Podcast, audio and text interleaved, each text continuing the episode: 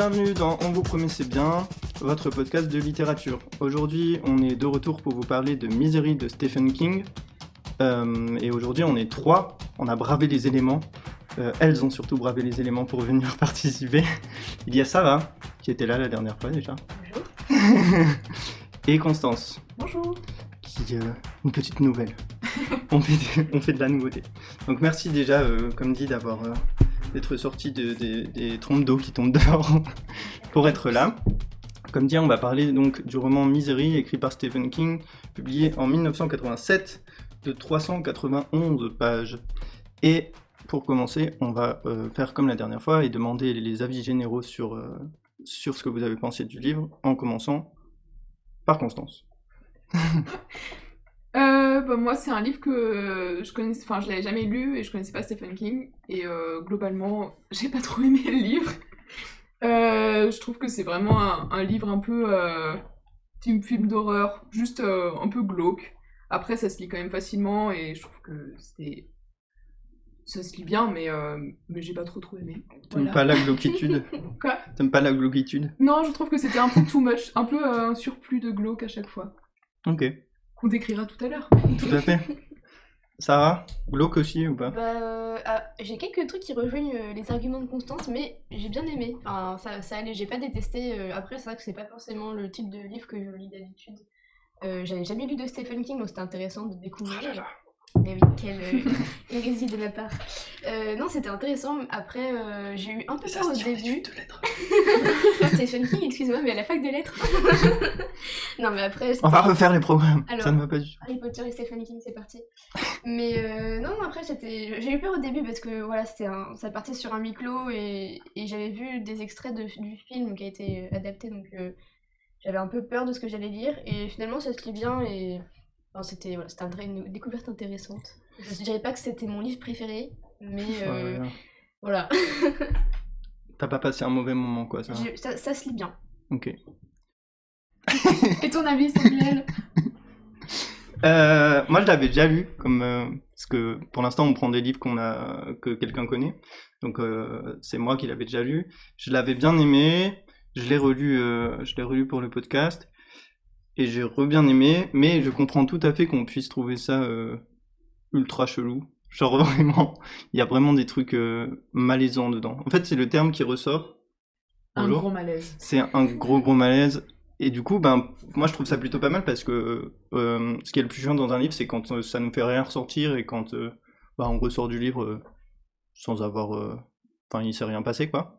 Là, ben, c'est un sentiment de malaise, donc c'est pas le meilleur sentiment qui existe au monde, mais au moins on ressent quelque chose. Et euh, Stephen King, au contraire, c'est un contraire des deux là. C'est un auteur que j'ai beaucoup lu. J'aime beaucoup. Euh, c'est pas mon préféré de lui, mais, euh, mais j'aime bien sa manière de faire. Je la connais du coup un peu. Et, euh, et j'ai pas du tout passé un mauvais moment, ni en le lisant la première fois, ni en le relisant. Euh, J'étais même content de, de vous le proposer. Je suis désolé, Constance, si ça ne t'a pas plu. On essaiera de terminer la prochaine fois. Euh, du coup, on va essayer de faire un petit résumé euh, à trois, mais est-ce qu'il y en a une qui veut commencer euh, à, à raconter euh, vite fait dans les grandes lignes l'histoire?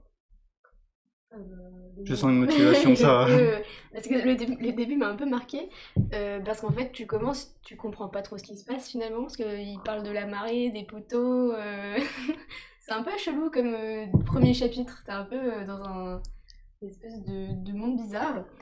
Et euh, donc en fait, euh, tu comprends que c'est le que c'est l'esprit euh, un peu embué de le mec personnage principal qui euh, visiblement n'a pas consommé que de la tisane, contrairement à nous, et qui du coup est un peu dans un espèce de monde bizarre. Ah putain, on a oublié le rhum dans la tisane. C'était ça, la base. Mais voilà, et donc en fait, il va se réveiller et de, de, ce- de cette espèce de rêve bizarre, et il est dans un lit dans une chambre qui visiblement n'est pas la sienne. Et euh, il a euh, visiblement très mal aux jambes aussi. Oui, un peu. Résume, peu, euh, résume, résume. Genre le livre. le livre. Et bah du coup. Parce que là, on a fait les deux premières pages. mais oui, c'est très important, c'est l'entrée- dans le bouquin. Et en fait, c'est une madame qui s'appelle Annie et qui l'a séquestrée. Wilkes. Wilkes, Annie Wilkes, pardon, de son, de son nom complet. Et qui l'a séquestrée dans sa petite maison dans la prairie. Dans le Colorado. Dans le Colorado. J'adore le Colorado. Vous savez que je suis déjà allé au Colorado. Quelle Colorado. information raconte en plus Mais j'étais pas loin de Denver, justement. Et Tu as été séquestrée par une dame? Euh, Annie Alors, oui, c'était un couple et ils étaient beaucoup plus gentils. Tant mieux. S'ils ont rien coupé, ça va. C'était ses voisins. c'est ça. Mais du coup, voilà, donc il, est- il est séquestré par cette madame et euh, globalement, ça se passe pas terrible parce qu'en fait, il a eu un non, c'est accident pas de, ouf, non. de voiture et euh, elle l'a trouvé sur le bord de la route après cet accident. Alors que lui était inconscient, elle l'a ramené chez elle en disant euh, Bah tiens, dis donc, je le connais ce monsieur, parce qu'en fait, c'est un auteur à, à succès. Donc, un- il a écrit plein de bouquins, dont un livre qui s'appelle, une collection de livres qui s'appelle Misery, et euh, dont la, C'est le titre du livre. qui est le titre du livre, effectivement, et, et dont, la, et dont la fameuse amie est très fan, et donc elle se dit, bah, je vais le ramener chez moi, et puis euh, voilà, Ça va virer un peu-. Un peu pas trop, pas trop bien, quoi. C'est ça, et de là euh, commence euh, beaucoup Parce de qu'elle, euh. Dans sa tête, euh, il y a un petit, euh, il y a un petit souci qu'on va découvrir euh, tout le long. On va commencer par le début, la partie 1. Donc, comme euh, tu disais, Sarah, on retrouve un mec qui a l'air un peu dans les vapes, euh, qui sait pas trop euh, qui il est, où il est, quand il est. Ça, quand il est, euh, ça va mettre du temps. Euh, euh, avant de retrouver des repères temporels, euh, il va se passer un long moment. Euh, parce que la drogue fait perdre la notion du temps. ne prenez pas de drogue. C'est pas bien. Euh, donc, Constance, c'est euh, ce mec, euh, c'est qui? Comment il s'appelle? Paul. Paul Shel- Polo. Paul... Polly Sheldman. Sheldon, ouais. Sheldon. Et euh, c'est un écrivain, Shell. du coup, comme Shell, Paul Shell. Euh, c'est un écrivain euh, à succès, comme, euh, comme Sarah l'a dit. Comme qui- Stephen King. Comme Stephen King. Pas dans le même style, puisque il écrit. il est auteur d'une grande série qui, un peu comme lui le décrit à l'eau de rose. Et en fait, il écrit en parallèle d'autres livres qu'il trouve bien mieux. Et sinon, ben, c'est. Il avait fini en fait sa, la série Misery, parce qu'il en avait marre. Et euh, il était tout content de l'avoir fini, donc euh, il décide de partir euh, sur la route. Et c'est là où il, il va avoir l'accident. Euh, globalement, c'est un homme euh, avec, je trouve, très peu de, de caractéristiques. euh, un Bah, peu surtout un la- écrivain perdu. Ouais, surtout au niveau où on en est pour l'instant, on sait pas grand chose en fait. Ouais, c'est un peu un écrivain, ouais, un peu, un peu perdu. Il euh, gagne un peu de thunes avec ses livres misériques qu'il aime pas trop écrire. Il est célibataire, euh, divorcé deux fois, euh, Ouais. sans trop d'attache apparemment. euh. Enfin voilà, vraiment. Euh. Quoi? T'aimes pas les célibataires Non, mais en gros, euh, il, a, il a pas d'attache, euh, il, il a environ 40 ans, je crois. Ouais, 40, c'est ça, 45 ouais. ans. Euh, et voilà, finalement, il arrive, euh, il, arrive, euh, il arrive à être séquestré dans cette maison et, et on se rend compte que le temps euh, où il va être. euh, où les gens vont se rendre compte de sa disparition, va mettre quand même un peu. Ouais, c'est c'est vrai qu'on s'en rendra compte par la suite, mais ça a mis du temps avant que les gens se disent tiens, euh, il est plus là. presque un peu de pitié envers Et d'ailleurs, c'est son, euh, c'est son euh, agent littéraire, je crois. Ouais. Donc c'est les mecs de son boulot. Donc le mec n'a pas de vie privée finalement. c'est ça. Mais après, il y a un peu c'est un peu l'archétype de, de l'auteur, euh, un peu le cliché dans le sens où c'est ce- celui qui voudrait faire des chefs-d'œuvre et puis en fait euh, qui est euh, dans une espèce de déception parce que euh, les, les livres qui sont les plus publicités par la critique sont les livres que lui il considère comme euh, des de la littérature de bas de gamme un peu Ouais. et quand en fait il publie quelque chose que lui considère digne d'un prix Ça passe un ça, peu moins. bah, ça n'a pas un succès de ouf quoi Mm. Oui, il a une assez haute opinion de, de ce qu'il écrit quand peu, même. un peu pédant, monsieur quand même Donc ça, c'est euh, notre personnage. euh, c'est écrit à la troisième personne. Tout à fait. Mais c'est notre personnage principal, c'est ce que je voulais dire. Oui, C'est le mec qu'on va- euh, enfin, un point de vue interne en fait. Oui. Le- On suit l'esprit, on est toujours dans, dans l'esprit du- de, de Paul. Ouais, et on y sera quasiment tout le temps, à part certaines fois où on, on, on sera dans une sorte de mise en abîme, puisqu'on entrera euh, dans un livre qu'il est en train d'écrire. Mais c'est la suite. Ça, c'était le premier personnage. Le deuxième personnage, c'est donc cette meuf qui s'appelle Annie Wilkes, qui est la personne qui l'a recueillie, puisque, comme a dit Constance, il a eu un accident de voiture.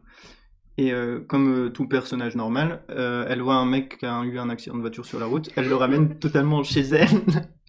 Et on découvrira par la suite que c'est une ancienne infirmière, qu'elle a plein de médocs, et elle décide donc de lui donner des médicaments elle-même, de le nourrir par intraveineuse elle-même, enfin, euh, de faire l'hôpital, quoi. Il faut préciser que ce monsieur a un petit problème d'addiction, mais c'est pas vraiment sa faute à la base, parce qu'en fait, c'est c'est Annie qui le bourre de, euh, d'an- d'anxiolytiques et de, de trucs en De Novril. Voilà. pour qu'il pour qu'en fait bah, il- pour euh, calmer la douleur et un petit peu pour le mettre dans les vapes aussi euh, pour Ouais. qu'il se rebelle pas trop quoi Donc voilà, c'est nos deux personnages principaux. Comme a dit, euh, je sais plus qui, c'est un espèce de huis clos, donc on va pas, euh, on va Le rester dans, dans le même lieu qui est la maison de. T'as dit quoi? Le respect est complètement parti Oui, oui, est-ce qu'il était là au début? On va rester dans la maison de Annie et on va rester principalement tout le long du roman autour de ces deux personnages qu'on a présentés, Euh, Polo et, euh, et Annie. Euh, pourquoi il est dans le Colorado et pourquoi il a pu aller chez Annie, ce mec-là? C'est parce que il, a, il va toujours dans le Colorado et dans un hôtel en particulier pour finir euh, ses bouquins. Donc là, il avait fini euh, son, son nouveau roman qui est pas un misery puisqu'il avait fini la saga, mais il avait fini un autre roman. Et quand on finit son, son bouquin, qu'on est content, on boit, et quand on boit, on prend sa voiture. Et quand on, quand on prend sa voiture en ayant vu, on a un Pendant une accident. tempête de neige Une belle euh, pub pour la sécurité routière. La drogue et conduire en endurance, c'est mal. Euh, je me suis perdu dans, ce que, dans mes notes. Eh bien, il écrivait euh, donc ce, ce fameux chef-d'œuvre parce qu'il pense être un chef-d'œuvre puisqu'il pense que c'est digne du prochain prix littéraire euh, des États-Unis et de, de là il prend sa voiture comme tu disais et il a un petit accident parce qu'il se trouve qu'à ce moment-là il y a une tempête qui est annoncée par la météo mais bon lui il a vu puis il se dit que finalement il est quand même plus fort qu'une petite tempête. Et du coup bah spoiler alerte euh, non. Donc il se retrouve euh, bah, la tête dans le fossé je dirais. Et plus de jambes aussi. et avec des jambes euh, voilà, les jambes un peu brisées quoi par le- par l'accident. Sur une route euh, déserte. Ou presque. Et donc, elle le ramène chez elle. Et on va la découvrir petit à petit euh, par euh, les sorties de, de, de brouillard de, de Paul quand il, euh, il décrit ça comme un phénomène de marée en fait, le, le, quand il a les médicaments dans le sang ou quand il les a pas. Donc euh, en gros des moments où il est complètement dans les vapes, où il ressent à peu près rien, et des moments où il a mal et où il prend un peu conscience de son, de son environnement, et notamment d'un bouche à bouche qui pue. Oui c'est euh, bah, en fait, il fait un, un- finalement un arrêt, euh, un arrêt cardiaque. Mhm. Du coup, elle, elle, elle veut lui faire, lui faire un bouche à bouche. Et la description, vraiment, elle est ignoble de... Parce qu'elle elle a une haleine horrible selon lui. Lui, il n'a pas envie de, remonter, en fait. Enfin, c'est un moment où il a envie globalement de mourir. Spoiler, ce sera pas la première fois, Voilà. la dernière fois du livre. Et c'est vraiment, on commence euh, le livre euh, quasiment, euh, pas par cette scène, mais euh, ça arrive assez vite. Mm. Et euh, on se demande vraiment dans quel livre on se trouve avec quelqu'un qui fait un bouche à bouche. euh, et il le décrit vraiment comme, comme du viol, que voilà, qu'il n'a pas envie. Et, et en fait, elle, elle force l'accès pour lui redonner de l'air. Enfin, c'est vraiment en plus c'est vraiment décrire ce terme là de elle lui viole la bouche Ouais, c'est vraiment ça. décrit comme ça d'ailleurs c'est un truc qui revient à la fin à tout à la fin euh, Oui. qui encore euh, ce truc du, du viol ça, c'est vraiment ça le ça le marque beaucoup ce truc là parce qu'il se venge en fait de, de ce bouche à bouche du tout début euh, presque donc c'est c'est assez marquant comme, euh, comme début un peu un peu perturbant aussi Mm. Bah, c'est le premier euh, truc où on se dit, euh, comme a dit Constance, euh, ça va être un peu chelou. dans les, les jolis termes. Euh, donc petit à petit, il ressort quand même parce que ça va, ça va un petit peu mieux. Donc il se rend compte que il est chez une, que c'est pas tout à fait normal, qu'il est dans l'état où il est, il devrait être à l'hôpital, qu'il a été recueilli par cette fille euh, et qu'elle est un peu chelou. un petit peu quoi Non mais là vraiment, à ce moment-là, c'est juste un peu chelou, non? Qu'elle a des manières un peu bizarres, euh, que des fois elle, elle se bloque complètement dans ses, dans ses idées. Bah, c'est surtout que elle l'a quand même ramené dans sa maison. Enfin, et, que ça- et que dès, dès le début, il comprend que ça fait quand même plusieurs jours qu'il est, qu'il est dans cette maison, voire plusieurs semaines. Donc, euh, donc, elle est un peu chelou, mais, mais sur l'échelle de, de lieu un peu chelou, c'est quand même le haut de l'échelle, quoi. C'est, tu, tu sens que c'est pas tout à fait net comme histoire. Puis il y a quand même l'aspect où elle, euh, elle donne des médicaments un peu en retard, enfin dès le début, hein, elle attend vraiment un Ouais. peu le dernier moment, euh, Oui, la toilette, et- enfin tout est un peu dans, dans le dernier moment, Ouais. il n'est pas dans un soin euh, gentil, affectueux. voilà, euh, on, on sent quand même que même sur ce niveau-là, euh, il y a quand même euh, une notion de la souffrance. euh. Ouais, une- un peu une relation perverse entre les Mm. deux. D'ailleurs, dans Ouais. les notes que je n'ai pas prises, qui sont dans ma tête, j'ai noté que cette re- qu'en fait, ce bouquin, c'est sur une relation toxique, mais poussée euh, à l'extrême, quoi. C'est vraiment euh, ce truc-là du... Elle, elle est- ils, sont, ils sont malsains, enfin, elle surtout par rapport à lui, elle lui fait croire qu'il a, qu'il va gagner ses faveurs, et en fait, juste après, bam, elle lui tape le genou. C'est que des trucs un peu comme ça, de... c'est très pervers, quoi, comme, euh, comme relation. Et il découvre aussi qu'il est un peu accro au, au Novril, justement, donc euh, aux pilules qu'elle lui donne, et que du coup, euh, ben, il a grave besoin d'elle et qu'elle peut justement le faire, euh, faire un peu ce, ce qu'elle veut, quoi, avec lui, puisqu'il est, il est complètement dépendant et il a besoin de ses pilules. L'élément déclencheur de la première dispute, c'est euh, que euh, elle a découvert son manuscrit de, de son nouveau euh, roman chef-d'œuvre là, et dedans, euh, c'est un mec qui vient un peu euh, de la street et qui parle qui parle pas hyper hyper comme elle veut. Donc il, il emploie des mots tout à fait grossiers et ça ne lui plaît pas à, à cette à cette Annie. Et du coup elle se venge un peu en lui faisant boire ses pilules avec de l'eau savonneuse. Donc là on comprend que enfin je Bah, sais pas si vous avez déjà fait boire de l'eau savonneuse à des gens mais euh, on comprend que Avec une odeur horrible, hein, Oui. et c'est bien décrit que l'odeur, euh, c'est pas que de l'eau savonneuse. En fait, hein. c'est- oui, c'est ça, c'est l'eau de ménage. Parce qu'en fait, Ouais. la, la veille, elle a, elle a jeté le bol de soupe qu'elle devait lui donner en- dans un accès de colère. Et donc, le bol de soupe s'écrase sur le mur. Et au lieu de le laver tout de suite, elle le laisse. Donc, ça sèche forcément. Et donc, quand elle revient dans la chambre, euh, je crois le lendemain matin, euh, elle revient avec un, seau pour nettoyer le, mur et en lui disant que c'est sa faute euh, et qu'il faut qu'elle nettoie euh, bah, les bêtises que lui aurait fait. Alors que bon, on voit bien le, le côté un peu pervers là. Et du coup, c'est ce seau avec l'espèce de, de torchon. Enfin, vous imaginez un peu le truc du. Bah, de quand tu fais le ménage, quoi.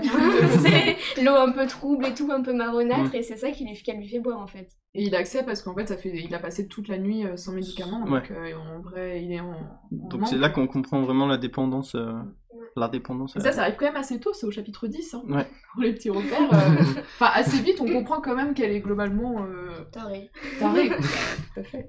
Avec les Et per- perverse en plus, vraiment, parce ça. que dès le début, il y a, il y a cette notion de euh, tout, tout ce qu'elle fait de, de mal, elle lui fait comprendre que c'est à cause de lui. Ouais.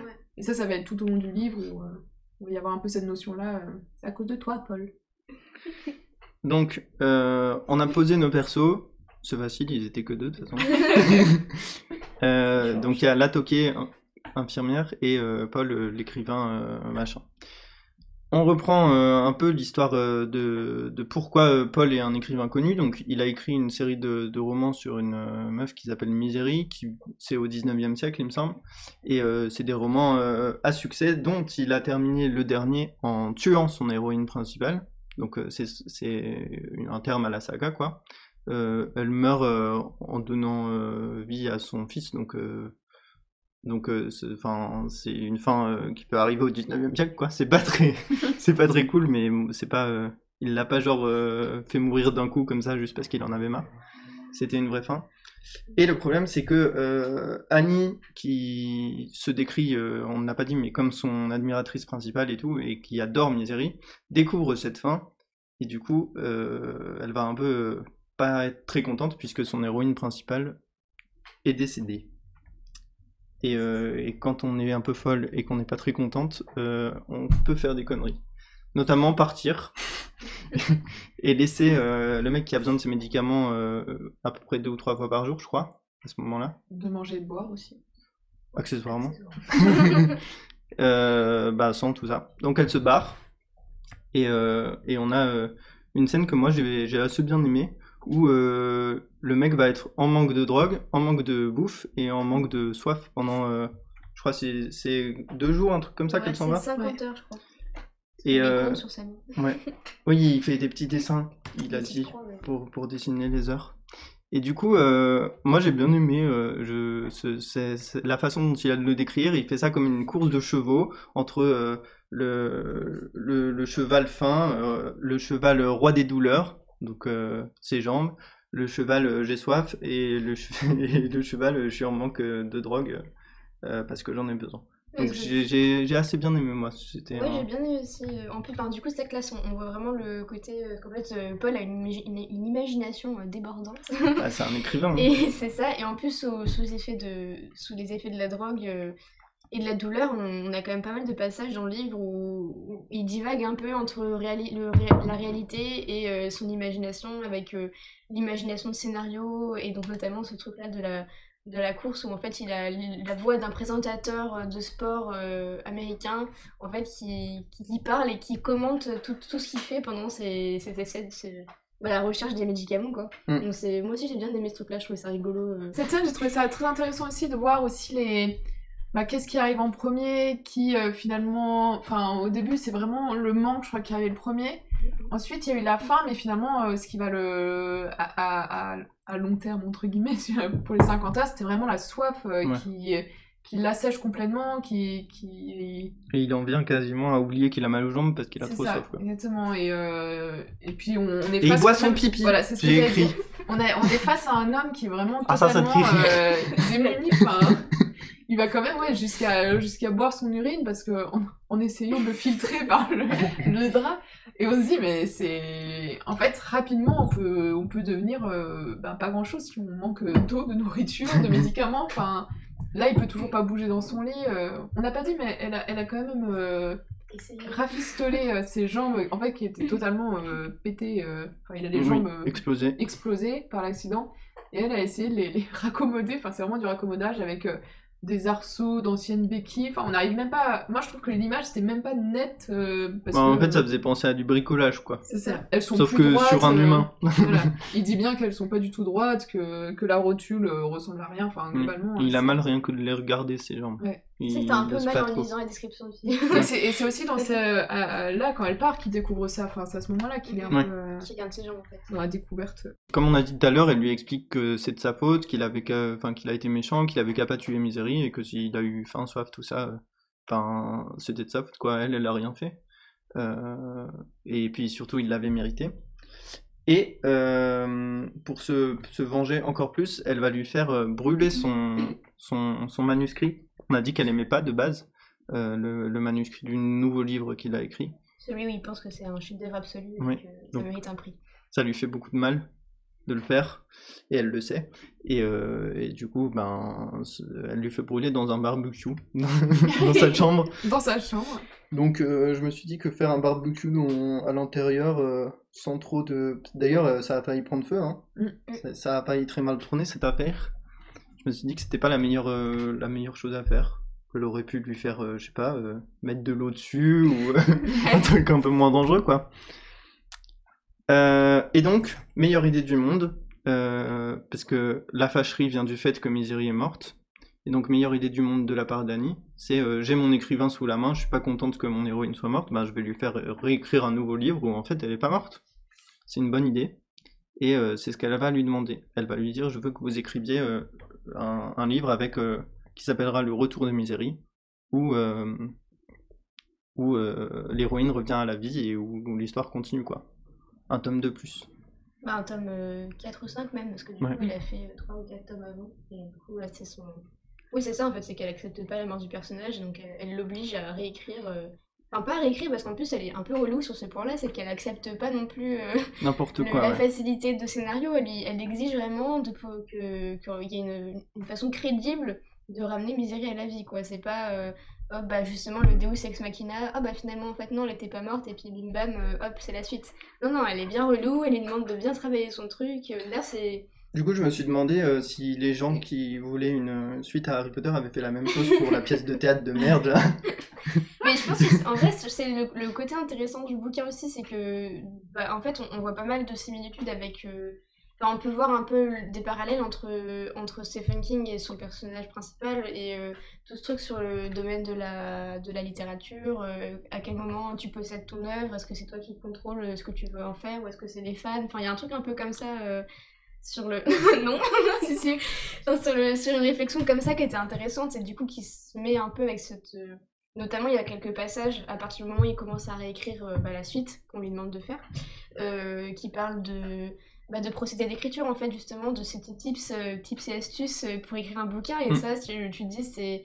Enfin, tu vois qu'il y a aussi Stephen King derrière qui, qui essaie de parler un petit peu Ouais. D'un autre Ça lui a été un peu reproché d'ailleurs dans les critiques. euh, Ce livre a reçu Ah oui de- d'assez bonnes critiques euh, globalement, mais dans les critiques négatives, on lui a dit que, en fait, euh, on retrouvait trop derrière Paul, euh, son héros, et que ça faisait un peu euh, plaignez-moi, euh, c'est dur d'être auteur. Ouais, Vous voyez pas ce que je vis au quotidien, quoi. En vrai, euh, enfin pour pour rejoindre ça, ce qui est aussi intéressant, c'est de voir le bah, l'amour qu'on peut porter à, à un livre. Enfin, c'est au début, il veut vraiment pas l'écrire, puis petit à petit, ben, en fait, il, il est attaché, il veut continuer et il veut.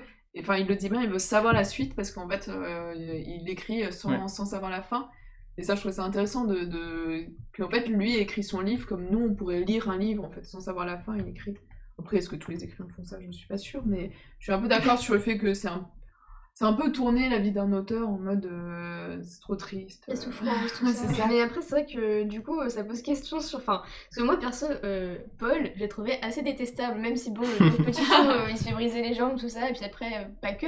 Mais mais il y a du, pas- justement tous ces passages-là où il est un peu dans son personnage d'auteur, où il, il réfléchit à ce que ça doit être l'écriture, tout ça. Et il y a des moments où tu t'es un peu en mode. Déjà, il méprise vachement ses fans. Enfin, il y a vraiment ce truc-là de. Bon, après, il y en a une qui le séquestre, donc tu, peux, tu lui pardonnes un petit peu. Non, mais c'est vrai que ça, le point de vue, son point de vue sur son public est un peu genre euh, dédaigneux, quoi. Bah, Genre, je sais il- pas, autant. C'est ça, Ouais, j'avais noté, enfin j'avais noté, j'avais oui, j'avais noté une- un passage où euh, du coup il, il essaie d'expliquer un processus d'écriture à, à Annie et euh, en fait on il s'aperçoit qu'elle en a rien à, rien à foutre de ce qu'il raconte, elle ce qu'elle veut c'est lire le livre quoi, enfin on s'en fout des mécanismes derrière.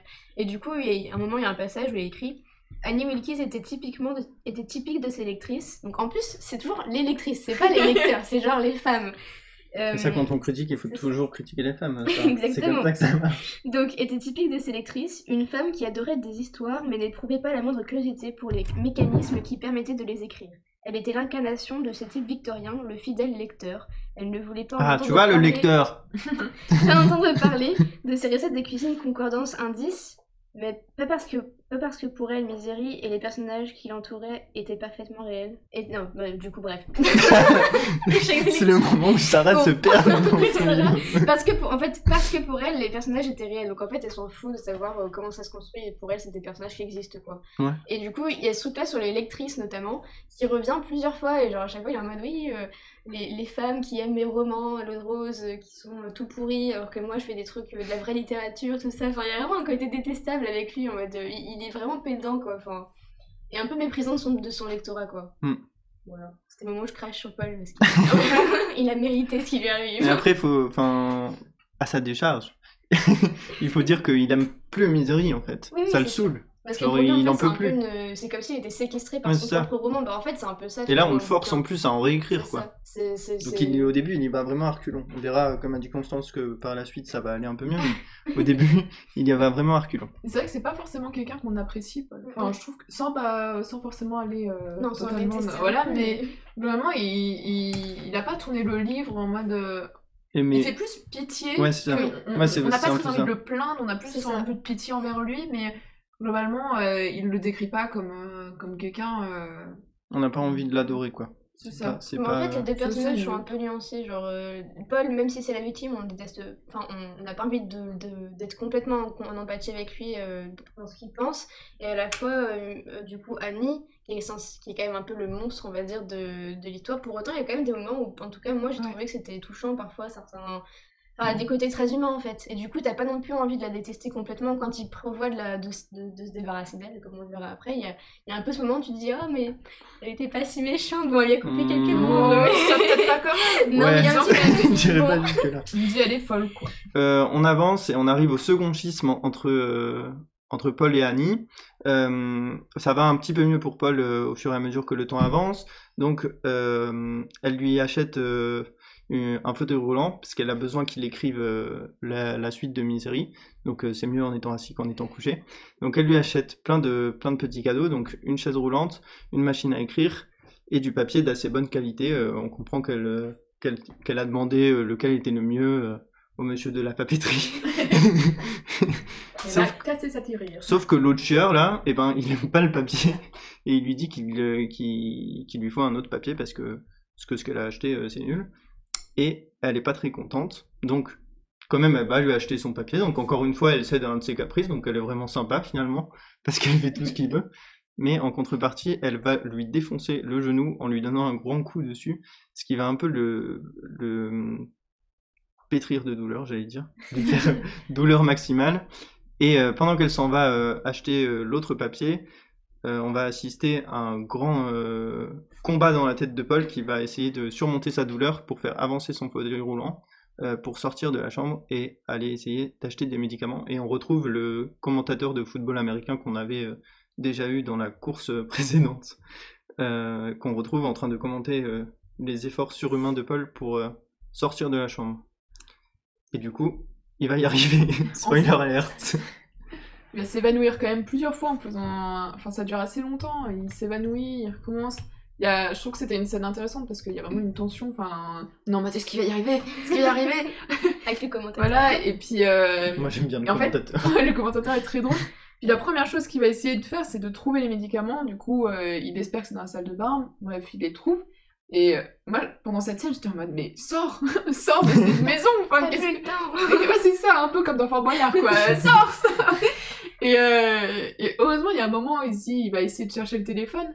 Et, euh, et en fait, euh, folle comme elle est, le téléphone ne fonctionne pas.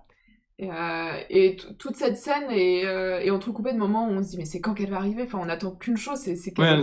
Moi, J'avoue je- que là ça m'a un peu tenu en haleine. Ouais, je trouvais ça plutôt cool parce que tu t'attends à ce qu'elle revienne à tout moment c'est ça, et c'est qu'elle lui défonce. C'est un moment où vraiment, moi j'étais persuadée, et en fait en y réfléchissant non, parce que sinon on... Parce qu'on était à la page l'es- 52. L'escalade de la douleur, euh, c'est plus possible. Mais euh, je m'étais dit, mais c'est quand que- qu'elle va arriver, c'est quand qu'elle va arriver et tout. Et euh, après, euh, j'ai trouvé ça un peu moins le fait que bah, pile au moment où elle rentre, lui il arrive tout juste Ouais, c'est un peu. enlever. euh, Mais en même temps, ça, certes, c'est un peu une extrémiste, donc c'est un peu abusé. Mais bon, euh, s'il rentre tranquille et qu'il a le temps de, Oui, non, de oui. faire une sieste et tout, ben, ça casse un peu. le-. Mais c'est vrai que c'était euh, après euh, quelques moments où euh, le livre était un peu plus lent dans la description et tout. Là, Ouais. c'était vraiment un moment un, un peu un peu rapide. Enfin, Ouais. le rythme Et changeait. on était un peu plus, un peu plus pris dedans. Et du coup, tu commences à t'inquiéter un peu parce que pour le personnage, parce que euh, il a laissé des petites traces derrière lui, notamment euh, son fauteuil roulant qui a, qui a un peu heurté la porte. Mm. Et du coup, en fait, lui, il s'aperçoit qu'il y a des indices qui pourraient un peu le cramer, quoi. Et euh, donc, euh, bah, il sait pas trop, il sait pas trop à quel moment euh, Annie va s'en apercevoir, parce qu'en fait, le tout c'est qu'elle est un peu euh, aussi obsessive, enfin, maniaque obsessive, et elle, elle- elle détecte Elle toutes beaucoup les... de choses, cette pauvre. Elle a beaucoup de problèmes. et en fait, elle, détecte tous les petits changements dans son, dans son environnement. Et donc, il se dit, c'est pas possible qu'elle qu'elle voit pas le, le truc, quoi. Et donc, il réussit aussi à piquer des boîtes de médicaments. Euh, qui prend euh, au cas où il se dit euh, au cas où elle repète un câble et elle me refait mal je prends des médicaments en plus pour pouvoir pouvoir en prendre au, au cas où et survivre D'ailleurs, il va faire fois. preuve d'une d'une maîtrise absolue par rapport aux médicaments parce que finalement, il les a sous son lit. En fait, il va pas tant en prendre que. Enfin, pas dans sa réserve personnelle parce que elle, quand, quand elle va revenir, elle va lui en redonner. Et ça, j'ai trouvé ça.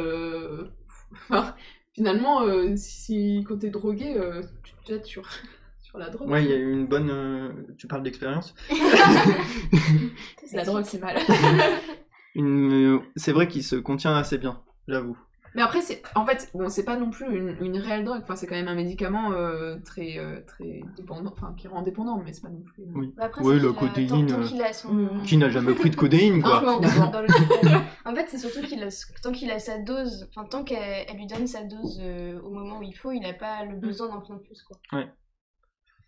Là, c'est le point euh, apparition du monde extérieur, euh, qui, qui joue un rôle assez central finalement dans la paranoïa euh, psychiatrique, beaucoup de choses, cerveau qui va pas dans la tête de Annie.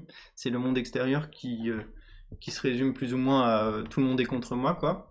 Et donc là, le monde extérieur arrive sous la forme d'un pélo qui vient pour...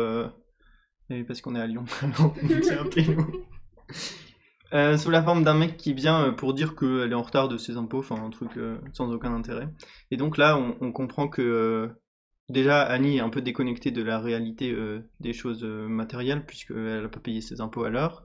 Et qu'en plus, ben justement, c'est là qu'elle explique que le monde est un peu contre elle, quoi. Que tout le monde cherche à lui faire du mal. Et on comprend aussi qu'elle a été dans un procès un jour, puisqu'elle dit Tout le monde cherche à me faire du mal, comme au procès. Enfin, en gros, on comprend qu'elle a eu des, des soucis euh, judiciaires. dont elle s'est plus ou moins tirée, puisqu'on n'entend pas parler de prison ou quoi, mais qu'elle a, eu, euh, qu'elle a eu des petits problèmes. Et là, c'est un peu euh, finalement le, le, le happy moment de l'histoire, puisque euh, au fur et à mesure, pendant une petite période, je crois qu'il dure 2-3 semaines, ben, il écrit son livre, il prend petit à petit goût, il va de mieux en mieux, il arrive à bouger un peu avec son fauteuil roulant, elle le fait, je crois qu'elle le fait même euh, sortir de sa chambre, elle, en, en le poussant, enfin, elle lui fait, euh, elle le fait aller euh, un peu... Il y a un porche et tout, je ouais, crois, sur le ouais, porche. dehors, Ah ouais? Pour voir. Ouais, ah ouais? la nature et tout.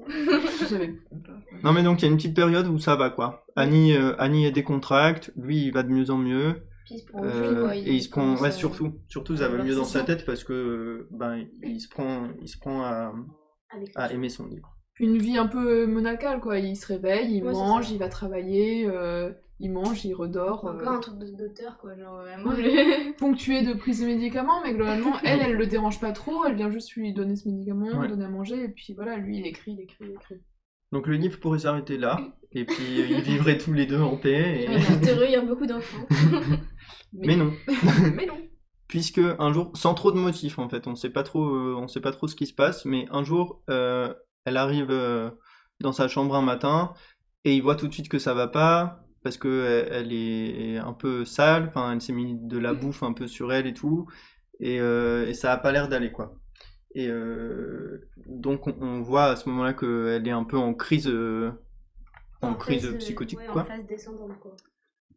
Euh, Il y a un mot que je cherche mais que je trouve pas. Mais Mais après, oui, ça, bah, c'est un peu ça, genre s'expliquer dans le... Enfin, l'auteur, euh, enfin, Paul, essaie un peu de se l'expliquer dans le livre en, en, en essayant de- d'un peu de cerner son cas psychiatrique, parce que du coup, c'est un cas psychiatrique, euh, Mm. dans cette espèce- euh, en analysant qu'elle a des... un peu comme les, les gens qui sont euh, psychotiques ou bipolaires, des choses comme ça, qui, qui a des phases, en fait, Ouais. ou des, des phases de, de, de, santé, on va dire, où elle est de bonne humeur et ça va aller, et puis soudainement, euh, une phase de... Bah, de, Ouais, de de- de rechute un peu de... c'est un peu ça. Et donc euh, notamment elle se frappe, elle se griffe, elle se fait saigner toute seule, enfin des... assez Elle hard mange, quand même. Elle mange et elle mange. Et elle, elle mange beaucoup de sucre.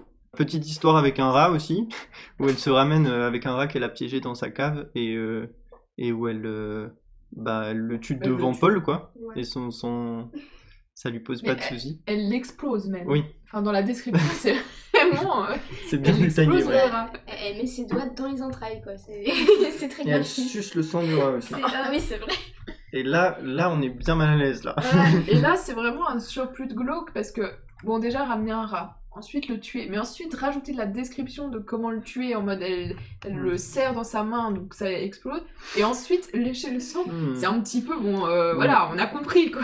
Toujours un peu plus, quoi. Bon, là, tu comprends que ça se finira pas bien. quoi. Après, tu lis, euh, tu lis un livre du mec qui a écrit Shining, tu vois, donc euh, ça. Oui, c'est faux, mais bon. à partir de Stephen là. King, comme dirait, euh, je sais pas qui. Et donc, euh, elle prend la décision euh, par elle-même de se barrer euh, dans ce qu'elle appelle son rigoloir. Donc, c'est déjà l'endroit où elle était partie précédemment. Et en gros, c'est l'endroit où elle va quand elle est dans ses phases de, de descente. Enfin, quand ça va pas, quoi. Elle se barre. en gros, c'est un endroit dans les montagnes, quoi. Et, elle s'en va, et, du coup, elle le laisse encore un peu, bah, pas libre de ses mouvements, puisque bah, elle, elle voudrait qu'il reste dans sa chambre, quoi. Mais euh, donc lui, il sait bouger avec son fauteuil roulant, il- et donc il va pouvoir re-aller un peu visiter la maison et se rendre compte que c'est une putain de tueuse en série en fait. C'est ça. Que tu tombes sur le carnet, quoi. Ouais. Ouais. Et il y a quoi dans ce petit carnet? Ah bah, c'est un petit carnet souvenir, euh, des, des, petits, des petits bouts de journaux où il y a des, Été des 2010, affaires, euh, je suis allé ouais, en vacances ça. en France. Il y, en- il y en a, ils ont leurs leurs souvenirs, leurs, al- leurs albums d'été, et elle, elle a son album de meurtre, quoi.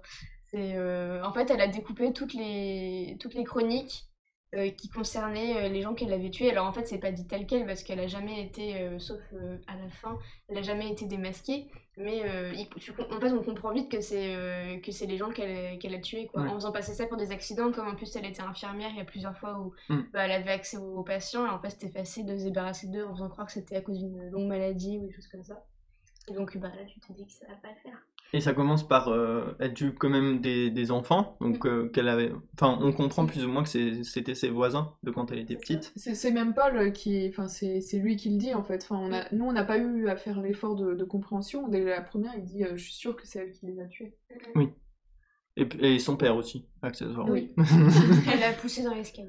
Et après, ouais, c'est plutôt des, des vieux, des personnes âgées, pardon. Il y a quelques enfants aussi, il y a des... il y a un Après, moment- ouais. ah oui, Bah, en fait, ça dépend des- euh, où elle travaille, quoi, en tant qu'infirmière. que... Ouais. Ça a d'abord été des vieux, en fait. le- Justement, c'est au moment où elle est.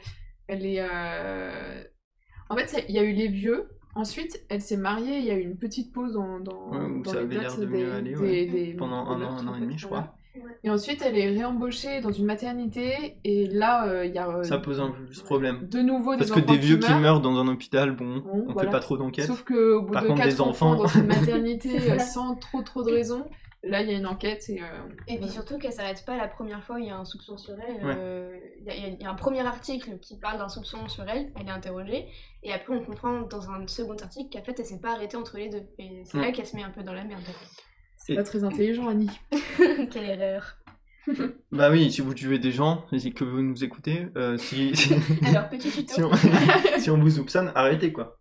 Ou ne commencez pas aussi, C'est pas mal. Donc euh, elle est quand même arrêtée par la police. Euh, Il y, a, il y a procès, mais euh, bah, on, on voit pas de. Il n'est pas fait mention de condamnation ou quoi. Non, il est même fait mention qu'elle est relâchée quoi, parce qu'on a des grosses suspicions, mais aucune preuve de tout ce qu'elle a fait. Donc euh, en gros, elle va pas en prison, mais pour le public euh, Bah, et pour, euh, pour l'opinion publique, euh, elle est très clairement coupable. Et donc ça va aussi, enfin c'est pour ça, on parlait du monde extérieur tout à l'heure, en disant que elle, elle croyait que tout le monde lui en voulait. En fait, oui, tout le monde lui en, lui en Normal. veut, On touche pas au bébé. puisque euh, tout le monde la sait coupable. Et à la fin de ce journal, oui aussi, il y a euh, une, euh, un petit article qui dit que Paul Sheldon a disparu. Oui. Donc il est déjà dans le livre macabre, donc il se dit en fait, euh, enfin là, il comprend encore plus parce qu'il avait déjà réfléchi un petit Oui. peu à la question, mais il comprend que Il est ressorti. il va pas trop se Ah. ressortir de cette maison. Oui, ça, il y avait une conversation En tout cas, un, c'est petit pas dans peu, son- un petit peu avant qui était. Ouh, c'est euh, beau cette phrase, il ressortira pas sur les deux pieds. Mais oui, il y avait une conversation un petit peu avant ça où justement il, il demandait, enfin il avait très peu d'espoir, mais il avait demandé frontalement à Annie euh, quand est-ce qu'il allait pouvoir partir quoi. Madame, sortir, madame. Et clairement, il a pu comprendre que ça allait, enfin que ça se ferait pas. Et donc en fait, il avait déjà, enfin il a compris euh, qu'il sortirait pas de cette maison. En tout cas, que son- en fait, sa seule façon de s'en sortir, c'était de, bah, de, de, de, de ne pas terminer le bouquin un, peu à la, à la Sherazade. En fait, c'est un truc qu'il utilise régulièrement. Il, il, fait comme dans le conte des mille et nuits. écrire un chapitre, c'est l'équivalent d'une petite histoire qui va réussir à, comment dire bah, à distraire Annie jusqu'à la fin, quoi. Pour pas, pour pas mourir trop tôt, il faut qu'il fasse durer le, le, durer le bouquin. Tu veux l'aide Non, c'est bon. Et euh, pendant cette euh, petite euh, excursion euh, dans la maison, c'est là aussi euh, où il va, bah, il va découvrir toute la maison. Nous, on a un peu un aspect avec la salle de bain, le salon, mais euh, là, il, il visite tout. Déjà, il voit que c'est le, le gros bordel qu'elle a beaucoup mangé avant de partir. Enfin, ça, ça- en fait, ça, ça crée une ambiance glauque. Enfin, on- on- moi, j'avais vraiment le ressenti des odeurs aussi. Enfin, T'avais envie vraiment- d'aller faire le ménage là-bas j'avais envie de faire le ménage, j'avais envie d'aérer les pièces, quoi. Et euh, du coup, il visite euh, la cuisine. Euh, c'est à ce moment-là aussi qu'il en profite euh, pour prendre un couteau. Oui. Euh, fait. Donc il visite la cuisine, il voit, euh, il voit un peu que dehors il y a un atelier, il voit la, les réserves de nourriture et euh, il prend aussi quelques... je me trompe pas, hein, quelques Non, réserves de tout. nourriture. Non, bah oui, parce Ouais, qu'on parle là, des médicaments à chaque fois, En mais fait, à chaque fois qu'elle se barre, elle lui donne Il pas de bouffe. voilà. donc, À part le rat qu'elle lui a... Oui, a laissé gentiment, gentiment. Et elle, elle sait pas, euh, il ne sait pas combien de temps euh, elle va mettre à revenir, donc euh, Voilà, exactement. prend de du la coup, bouffe, il, il- il prend de la bouffe, euh, il voit, la- il voit qu'il y a une cave, mais euh, globalement, c'est juste qu'il y a une cave, quoi. Il y a une cave. et puis, Et il voit euh, qu'elle elle met des serrures ultra euh, sécurisées. des, serrures, des serrures partout. Et, euh, et après, euh, tout content de, de son petit tour, ben, finalement, euh, il comprend que ben, les, euh, les fenêtres, enfin les portes, il peut pas les ouvrir, que dehors c'est hyper gadouilleux pour rejoindre la, la route. Du coup, ben, globalement, avec son fauteuil roulant, il ira pas très très loin. Et du coup, ben, satisfait de, de cette euh, recherche et expérimentation, ben, il revient dans sa chambre parce que ben, il a rien d'autre, euh, malheureusement, rien d'autre à, à faire qu'à part euh, attendre. C'est aussi là où il se rend compte encore plus que ben, globalement, il peut pas sortir. Ouais. Et, que, et comme a dit Sarah, que ce- en fait, la seule chose qui le maintient en vie, c'est le livre. Donc il va falloir qu'il fasse durer le livre euh, pour faire durer sa vie. Simplement. Les deux sont liés. Et que lui aussi, c'est là où on se rend compte aussi qu'il a envie à ce moment-là de, de finir le livre. Finalement, il Oui. a envie de, de voir la fin. Moi, il y a un peu cette Ouais. ambivalence entre le fait qu'il est séquestré et le fait que malgré tout, il, il y prend goût, quoi. Enfin, pas à la séquestration, mais, mais surtout au livre. Et Un vrai donc, bonheur. il rentre dans sa chambre, il s'endort Il cache le couteau sous son Oui. lit. aussi, Précision. et il se réveille quelques heures plus tard avec la maboule qui est revenue et qui lui fait euh, une piqûre dont sait pas trop quoi, donc il se dit euh, c'est fini, euh, elle est venue pour me buter. Et euh, spoiler alerte, non. Pas tout à fait. Presque, mais non. Et, euh, et du coup, euh, bah, elle est vénère ou pas, Constance? Non, elle non mais c'est, elle, elle- elle est pas, elle, elle est calme. Enfin, lui en fait, il, il se réveille en, un peu en, en colère, en ayant peur parce que ben se faire piquer le bras euh, sans savoir euh, qu'on lui donne, c'est pas très très agréable. il se dit qu'elle l'a grillé en fait. Ouais, Qu'elle- c'est- qu'elle- qu'elle- et que du coup, elle en a eu marre, qu'elle se venge, qu'elle le tue. Et, voilà. et Et en fait, elle, elle commence euh, limite à, à lui taper la discute alors que lui il est apeuré. Euh, de, ouais, en, en étant assez calme et en fait dans cette scène on commence à comprendre que bah, elle est au courant de tout depuis le début qu'elle sait que la première fois il est sorti Parce qu'elle a collé des cheveux parce que partout dans sa maison. parce que c'est une, une, une, une fille vraiment folle qui a collé ses cheveux, enfin qui dispose des, des, des- des cheveux dans toute sa maison. Euh, type, euh, elle se croit pour une détective, où en fait, quand elle va vérifier, bah, si le cheveu est tombé ou cassé, bah, ça veut dire que la personne euh, a été à cet endroit. Et du coup, elle lui dit bien qu'elle a vu que qu'elle avait trouvé, enfin, qu'il était allé partout. Mais ce cheveux, Même, à l'étage, alors que globalement, bah, il est incapable euh, de marcher. Mais bon, ça, c'est, ça montre un peu son, son côté euh, Folle. paranoïaque. et, euh, et du coup, elle lui parle aussi. elle- comment elle le dit? Elle lui parle de. de, enfin, bref, elle, elle, elle lui parle du livre pour lui dire que bah, elle sait que lui-même sait. Et, euh, et en fait, là, on est dans, dans une scène où euh, petit à Ah, petit. du, du- Paul- du carnet. Ouais, du carnet, carnet du Oui. livre des morts. Oui. petit à petit, euh. Paul, il est totalement. euh, En fait, il, il, il- il devient de plus en plus euh, endor- Enfin, pas Ouais, il, endormi, il part mais dans les vapes. quoi. comateux un On peu. sent ouais. que c'était de la drogue, mais un peu plus puissante Voilà, que en ce qu'elle lui donne il veut réagir, il veut euh, parce que elle, elle commence à s'asseoir sur son lit, enfin très proche, et lui, il essaye de un peu de, enfin, il a peur pour, pour sa vie à ce moment-là. Et en fait, il se rend compte qu'il peut de moins en moins bouger, qu'il ouais, qu'il s'endort de plus en plus, et elle continue à, à lui parler jusqu'à lui dire que elle va le punir. Et oui. Et, puis du coup, il y a aussi ce truc-là de lui. En fait, c'est un truc un peu euphorisant qu'elle lui a donné. Et donc lui, Ouais, c'est ça, donc il lui répond un peu. Ouais, il y a un décalage entre la scène que toi, toi tant que lecteur, c'est en mode oulala. Alors, et lui, il lui répond vraiment en mode euh, un peu détente, quoi. Enfin, parce que du coup, il est.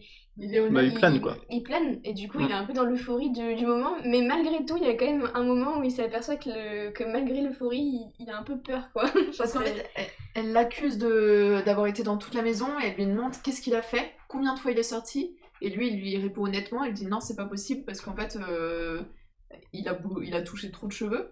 Donc il, il lui redit que si, il a fait que ça, et elle lui dit qu'est-ce que vous avez pris dans, dans, dans la, la visite Et il lui dit les médicaments, euh, la bouffe et tout. Voilà, et il il, dit- lui il dit tout sauf le tout couteau. sauf le couteau, et du coup elle réinsiste, là elle, elle- elle se met en colère, elle lui gueule dessus globalement, il continue, c'est à ce moment-là, ouais, il a vraiment de, de plus en plus peur, et en fait euh, à un moment elle, euh, elle sort le couteau, elle, elle lui dit « et ça alors ?»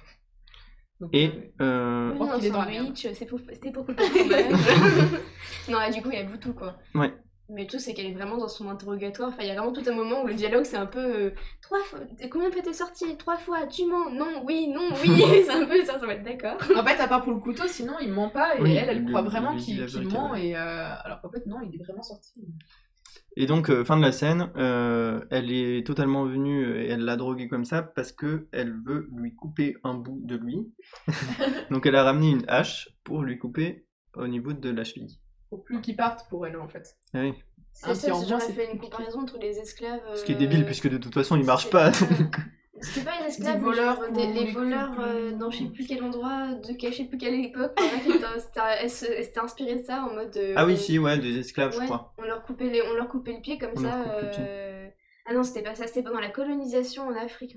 Du coup, les, les- dans les mines, les, du coup, les, bah, on peut dire les esclaves qui, qui, qui travaillaient, euh, qui étaient exploités, et genre si jamais ils essayaient de s'enfuir, les colons euh, coupaient le pied.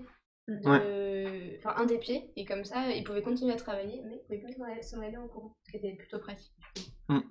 Et que elle, elle se dit que c'est aussi plutôt pratique pour elle de faire la même chose finalement. Donc là, on va rentrer dans une partie euh, un peu plus floue, parce que, euh, en gros, euh, il a perdu son pied, il a également euh, probablement perdu énormément de sang, Et, euh, et du coup, il va passer, euh, enfin, il, il va re- refaire un peu comme de- au début du livre, en fait, une petite période de deux semaines, je crois, où, euh, où il est beaucoup, beaucoup dans les vagues.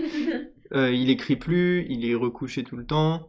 Et, et même dans ce qu'il raconte, c'est plus très clair, quoi. Il a des idées pour son livre, mais on comprend pas trop. Enfin, Ouais, il délire un peu et Stephen King arrive, enfin, moi en tout cas, a réussi à matérialiser un peu l'état dans lequel est Paul, c'est-à-dire euh, un peu au bout, quoi, un peu drogué, un peu j'arrive plus à penser bien et tout.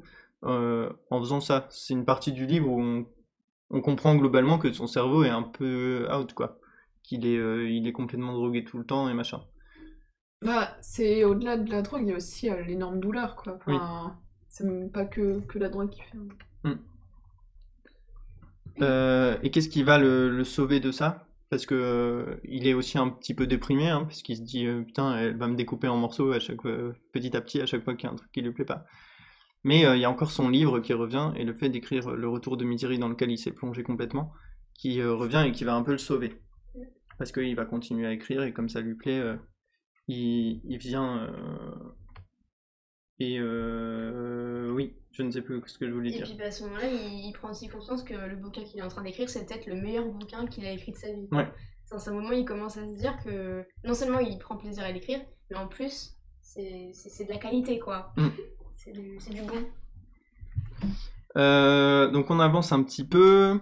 Euh, elle lui coupe le pouce aussi, donc ça c'est un peu moins, c'est un peu moins raconté directement. On n'a pas toute la scène comme pour le pied, mais on comprend que au, au fil, euh, au fil du jour, ils se sont, ça allait un peu mieux, puis ils se sont redisputés à propos d'un, Là, de la, la de lettre la, qui est tombée. d'une machine à écrire, ouais. d'une- de- Enfin, c'est, c'est assez anecdotique quoi. C'est un truc, euh, ça mérite pas de couper un pouce. Moi j'ai trouvé Bah, ça, j'ai trouvé ça assez Donc, excessif. En fait, c'est surtout, on apprend qu'elle lui a coupé le pouce très, très rapidement après lui avoir coupé le pied euh, et brûlé le moignon aussi, hein, parce que c'était quand même Oui. assez Autorisé. Et, euh, et en fait, euh, après, on, on- il fait plusieurs retours en arrière pour expliquer euh, comment, il- comment elle en est venue à, à lui couper le pouce. En fait, c'était juste parce que il a osé critiquer la machine à écrire, Ouais. et du coup, ben, bon, ben, on te coupe un pouce quand tu critiques Mm. quelque chose après. Et elle lui sert un gâteau avec le pouce. Avec le au pouce milieu. dessus. Mais oui, d'ailleurs, j'avais pas compris au départ ce truc, il parle de la bougie, euh, de la bougie spéciale. Je me suis dit, mais c'est quand même pas son pouce qui est sur le. Elle fait semblant que c'est son anniversaire, elle lui rapporte un gâteau d'anniversaire avec le pouce coupé au milieu. Lui dit, bah, c'était pas son anniversaire. Cette personne est équilibrée. voilà. Ouais. Et euh, il, il nous dit à ce moment-là qu'il approche plus ou moins euh, quand même, euh, qu'il se rapproche de la fin du livre en tout cas. Donc il n'y est pas encore, mais il voit, euh, Bah, qui voit comment ça va se il, terminer. il voit comment ça va se terminer. Et du coup, ça lui fait un peu peur aussi, puisqu'on a dit tout à l'heure que dans sa tête, fin du livre égale, euh, égale euh, fin, fin des Mort. bails quoi. Bah d'ailleurs, j'ai- pris une photo d'une citation que je vais essayer de lire complètement cette fois. il est... Donc en gros, il discute avec elle justement de cette fameuse fin en lui disant qu'il a déjà l'idée de ce qu'il va faire avec. Et, euh, et en fait, il lui explique un peu le parallèle entre euh, son espérance de vie et le bouquin en disant Ça ne me fait absolument pas peur. Je ne sais peut-être pas ce qui va arriver à Misery, mais j'ai en revanche une idée très précise de ce qui va m'arriver, et vous arrivez. J'écrirai le mot fin, vous lirez la fin, et à votre tour, vous écrirez la fin, n'est-ce pas? La fin de nous deux, aucun doute là-dessus, C'est beau. n'est-ce pas? Et du coup, et du coup, à ce moment-là, en fait, il y a vraiment ce truc-là du bah. Vraiment, ce- cette fin, elle va déterminer euh, ma propre fin, quoi. Et on approche quand même euh, de la fin. Et moi j'ai trouvé que à partir de ce moment-là, ça a réaccéléré vraiment euh, jusqu'à la fin. Parce que là, il va y avoir une suite d'événements euh, qui vont nous conduire euh, ju- jusqu'à jusqu'à la fin du, du bouquin dont on va parler dans 3 secondes. Mais euh, j'ai trouvé que ça a réaccéléré un peu quoi. Alors que la partie où il a mal parce qu'il a perdu son pied, euh, où il y a l'histoire du pouce et tout, bah euh, c'est moins, enfin c'est c'est moins rythmé quoi. Oui, c'est juste glauque. Ouais. Globalement, c'est c'est vraiment. euh, c'est moins rythmé, comme tu dis. Euh, et la première euh, séquence euh, d'événements qui va mener à la fin du livre, c'est l'arrivée d'un policier euh, qui vient. Euh, qui vient parce que, euh, en reprenant les événements, là, on est un peu près au printemps, l'accident ayant eu lieu en hiver. On est dans le Colorado, région montagneuse, où il y a beaucoup de neige l'hiver. Et, et du coup, c'est le moment où on a retrouvé la voiture de Paul Sheldon. Et donc, les gens commencent à se dire qu'il a disparu. Et, Et donc on reprend euh, la trace du dernier, de la dernière fois qu'on l'a vu, quoi, donc dans le Colorado. Et ils envoient des flics un peu pour, euh, pour le chercher. Et donc il y a un policier qui arrive euh, tout seul et Paul va essayer de, de, de se montrer quoi pour, pour se faire libérer. Donc notamment en jetant un cendrier par une fenêtre euh, pour, euh, pour l'avertir de sa présence. Sauf que le policier euh, va pas avoir le temps de le libérer puisqu'il va se faire défoncer par Annie. Euh, D'une très belle manière. Du coup, à ce moment-là, avant que le policier arrive, en fait, donc bah, il y a Paul qui est en train d'écrire son petit bouquin tranquille, tranquillou dans sa, dans sa chambre, et Annie qui, fait la, qui passe la tondeuse comme une bonne personne qu'elle est et qui entretient sa maison.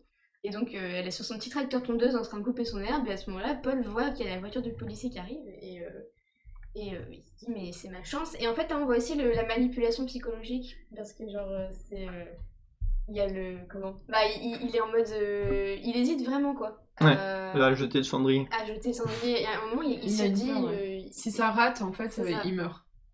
Mais du coup. euh, Il pense à sa vie. Si ça rate, c'est C'est lui ça. qui meurt.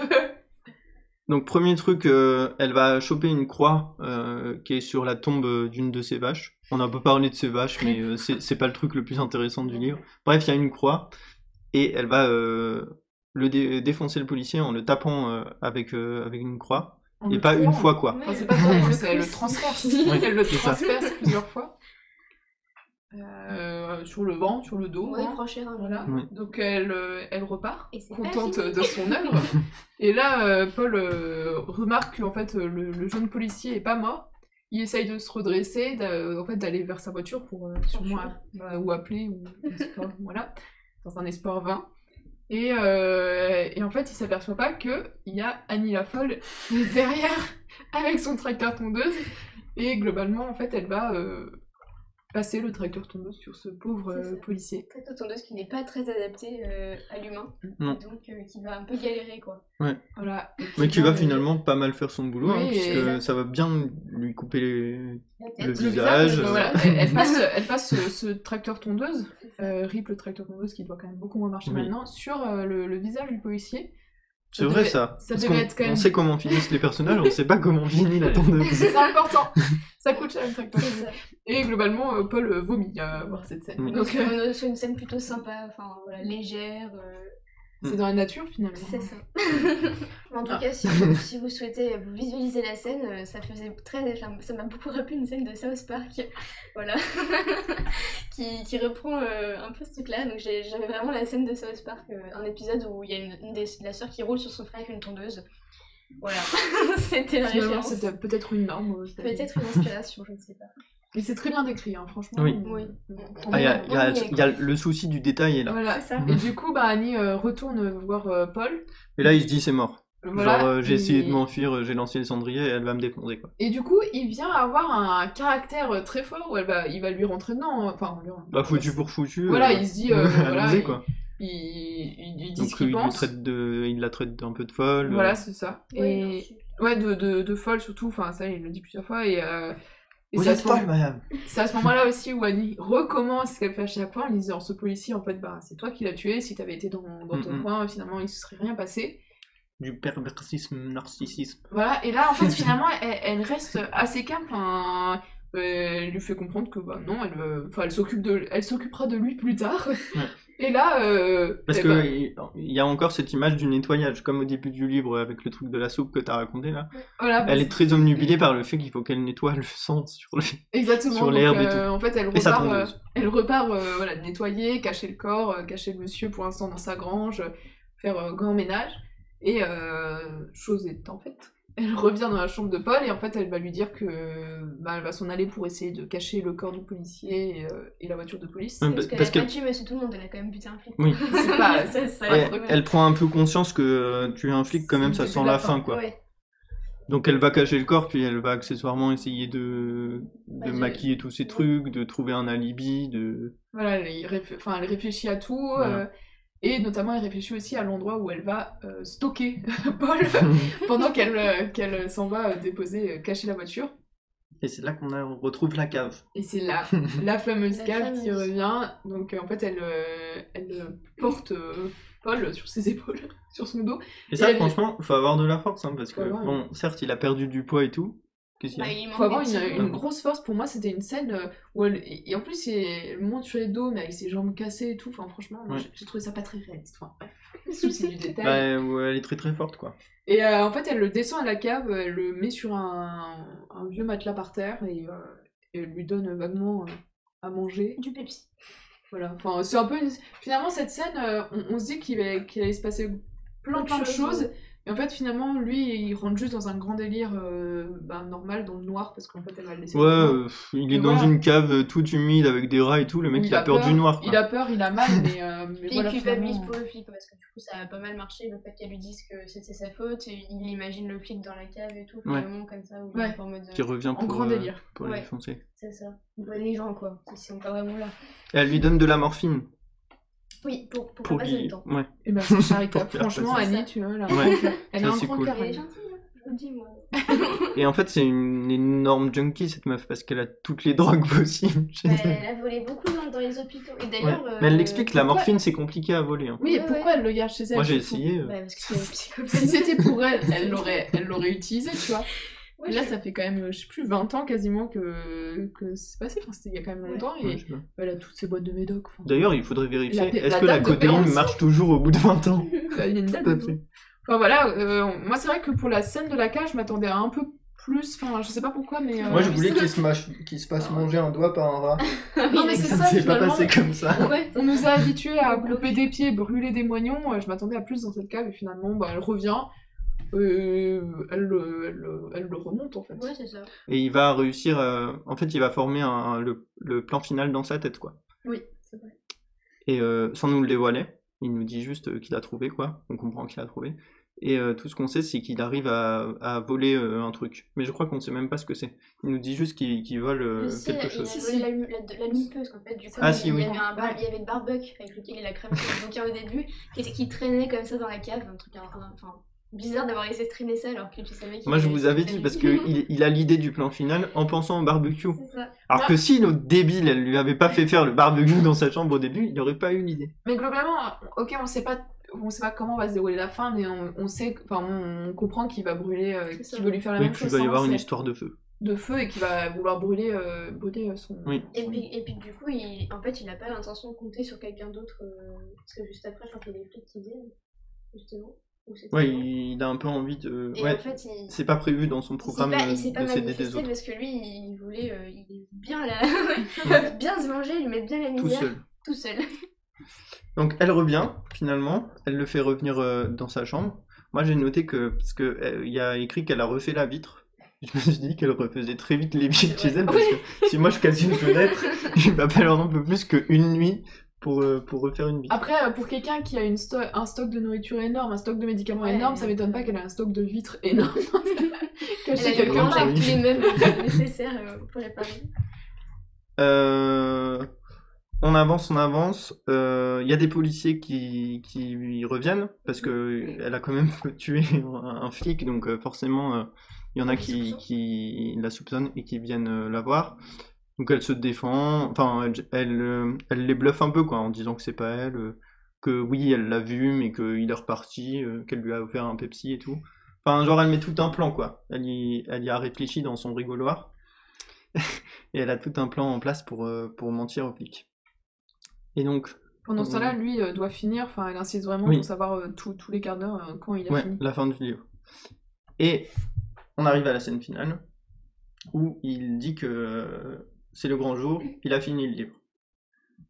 Donc il dit à Annie qu'il a fini le livre euh, et il lui demande, euh, il lui demande une clope parce que euh, quand il finit ses livres, il adore fumer des cigarettes, une cigarette.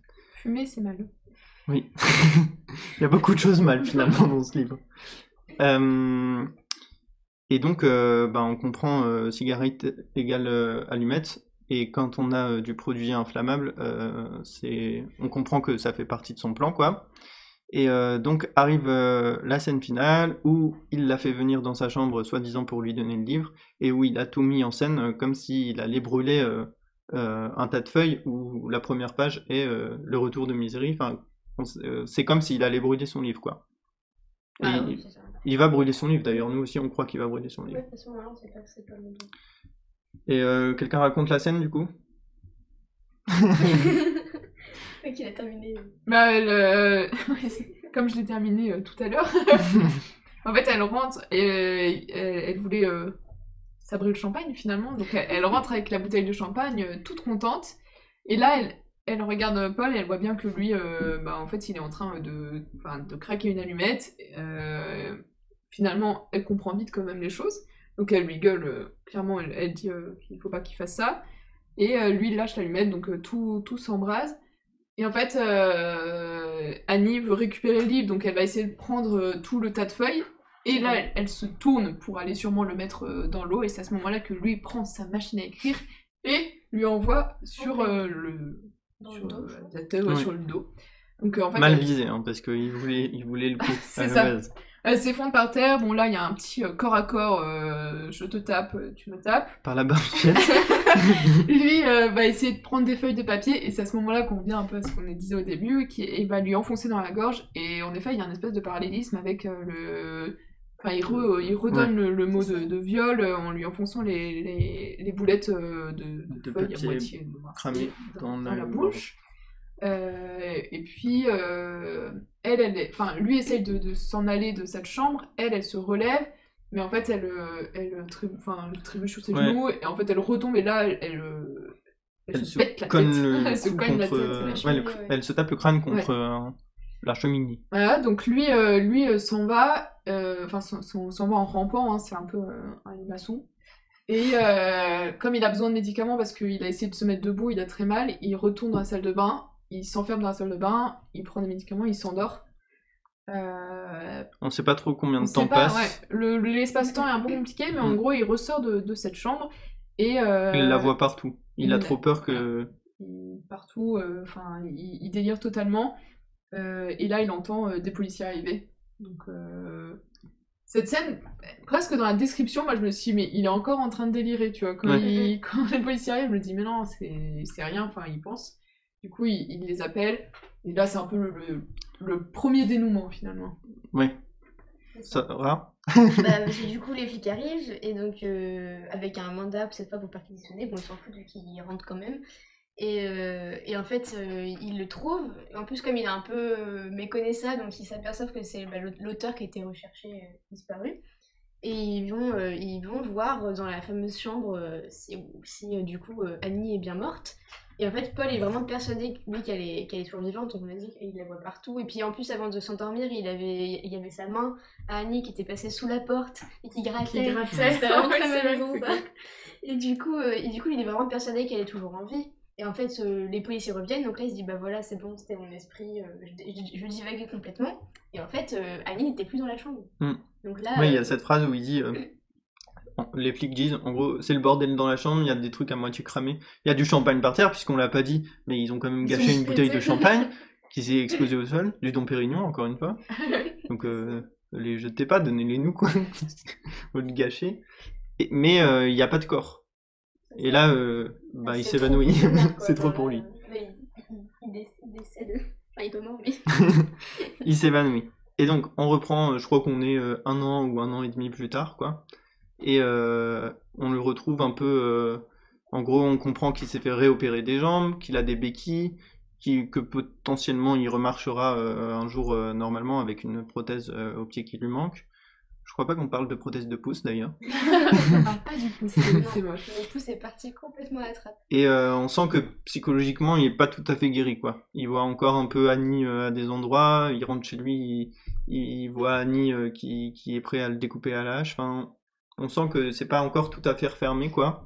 Et, euh, et euh, en gros, on apprend euh, la fin, c'est que Annie avait réussi à s'échapper de la chambre en sautant par la fenêtre, a priori, alors qu'elle était avec une grosse commotion cérébrale au minimum.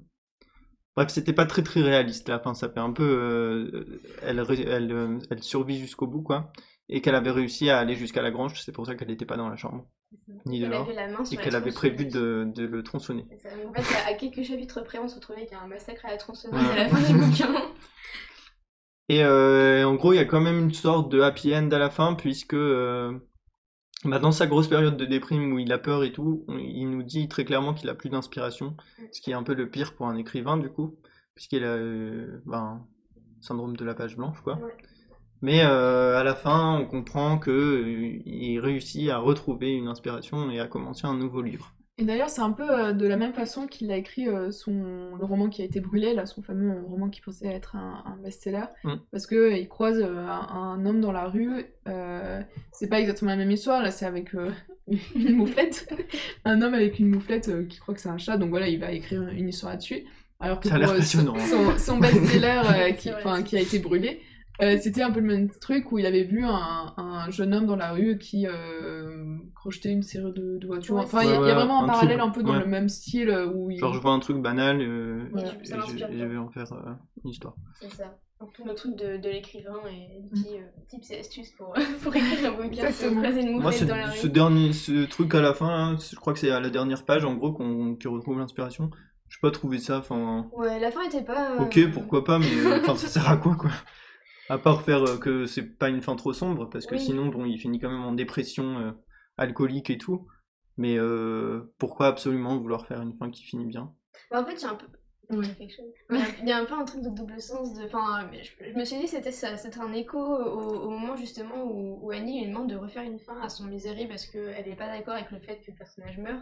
Et en fait, il y a une double fin. Au départ, on pense que la première fin, c'est que Annie est toujours vivante et qu'elle se cache derrière son canapé avec une hache et qu'en Mm. fait quand il rentre chez lui après avoir vu son éditeur euh, avec ses béquilles et tout elle surgit du, du- derrière le canapé et le coupe en rondelles enfin le décapite en fait et, et en fait on pense vraiment que c'est la fin donc là tu dis ouais bon bah d'accord super et en fait c'est pas la fin c'était une imagination de ce qu'aurait pu être la fin et la vraie fin se passe enfin, se termine bien comme euh, la réécriture de Misery un peu mais pff, j'ai ni, ni l'une ni l'autre je dois dire Ouais, Ouais. moi, la fin, me... c'est pas ouf, quoi. Oui, moi j'ai ni... Enfin, je, je suis... Toi, t'as pas aimé. J'ai pas aimé.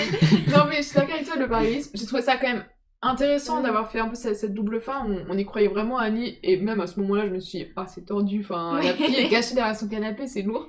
Mais euh, c'était intéressant de faire euh, ce parallèle.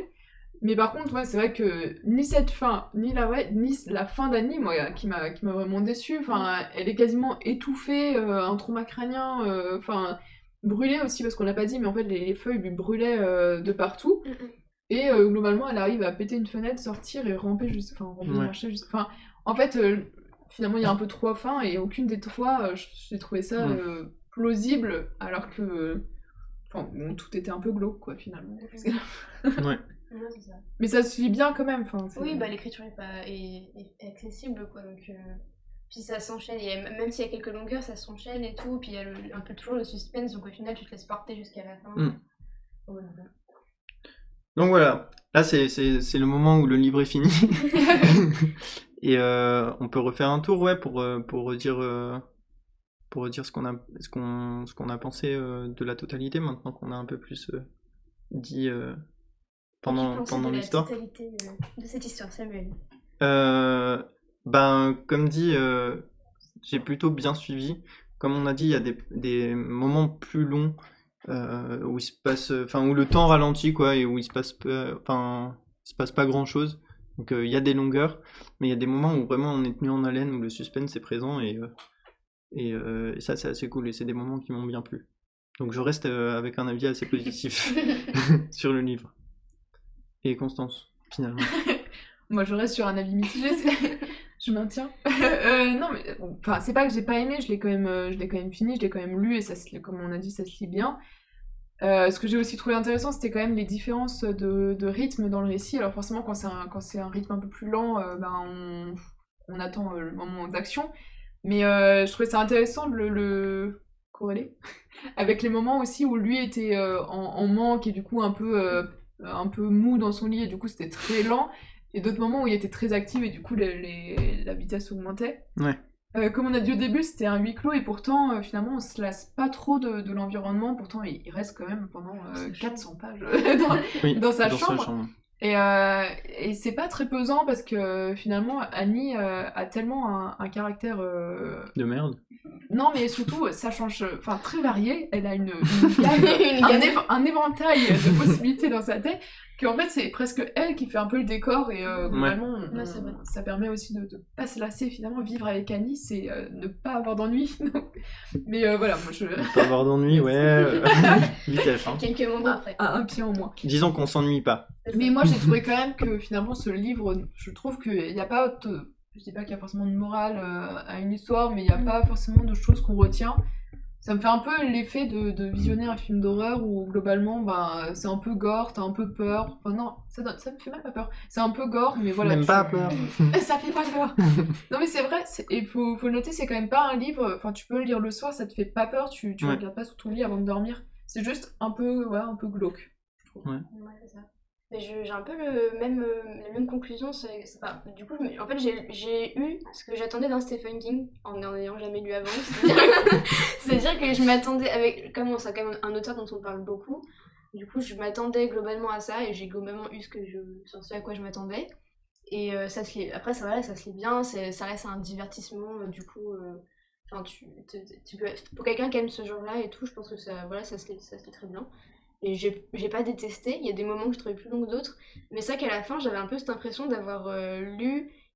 Alors, tu lis pas forcément quelque chose pour que ça t'apporte Oui. un truc, mais j'avais un peu cette impression d'avoir euh, lu quel- un, quelque chose qui m'apportait pas Sans spécialement. retirer euh, quelque chose. Bah. Je sais pas comment dire, mais oui, c'est ça, genre tu. Eh ben, vous allez lire les fables de La Fontaine et vous aurez ça des morales à la fin. Ça fait pas rêver non plus, ça, ça, fait pas, ça. ça donne pas envie forcément, ça fait pas rêver, ça fait, t'as pas envie de le vivre. Oui. Enfin, Et puis même, même le, et, puis du coup, comme j'ai pas non plus été effrayée à m'en cacher sous mes draps et à ne plus endormir la nuit, je ne fais pas ça. Euh, mais bref, et ben j'avais même pas l'impression d'avoir euh, vécu un moment euh, dans la sensation même, tu vois. Et je me suis demandé si en voyant le film j'aurais eu peut-être plus ce truc-là, je ne sais pas parce que c'est très- c'est c'est quand même une adaptation donc c'est différent. Mais par contre, j'avais regardé une critique après la lecture euh, et du coup la personne disait que euh, que en fait euh, c'était quand même assez aussi inspiré du parcours de Stephen King parce que lui-même a eu un accident Oui. assez grave et a, eu, a été addict au Oui, alors c'est pas, c'est pas, c'est pas du tout inspiré puisqu'il a eu son accident euh, 12 ans après ce livre. Ok. Mais, Ah, mais c'est un d'accord. parallèle, c'est un parallèle coup, intéressant, c'est qu'il est... Alors il a pas été séquestré et tout, mais, Non, mais je voulais le raconter tout à l'heure effectivement. Il a eu un accident euh, dans les années 2000, je crois, au tout de 99, un truc comme ça, où euh, pareil, il a eu euh, une jambe complètement défoncée, un poumon perforé, enfin des trucs pas cool. Plusieurs opérations chirurgicales et où il a été dans un lit pendant très longtemps. Il a eu du mal à reprendre l'écriture et, euh, et tout ça. Et Donc du coup, ça, ça se passe après. Moi, je suis Ouais. choquée et déçue parce que je me suis dit, c'est intéressant parce qu'il va y avoir un parallèle. Parce que du coup, après. il a mis son expérience dedans, mais Ouais. En plus avec l'auteur et tout. Ouais. euh, du coup, euh, j'ai apprécié quand même, mais c'est vrai que j'en- ressors pas avec un souvenir. Enfin, c'est un livre que j'oublierai, je pense. C'est après de dire ça. Et ben tu réécouteras le podcast et euh, c'est ça, je, le- réécouterai Et- régulièrement pour m'en souvenir. voilà, ça te le remettra dans la tête. Bah merci en tout cas d'avoir euh, été là, d'être venu euh, pour en parler. Et euh, merci d'avoir écouté jusqu'au bout. Et on se retrouve la prochaine fois. Salut Salut.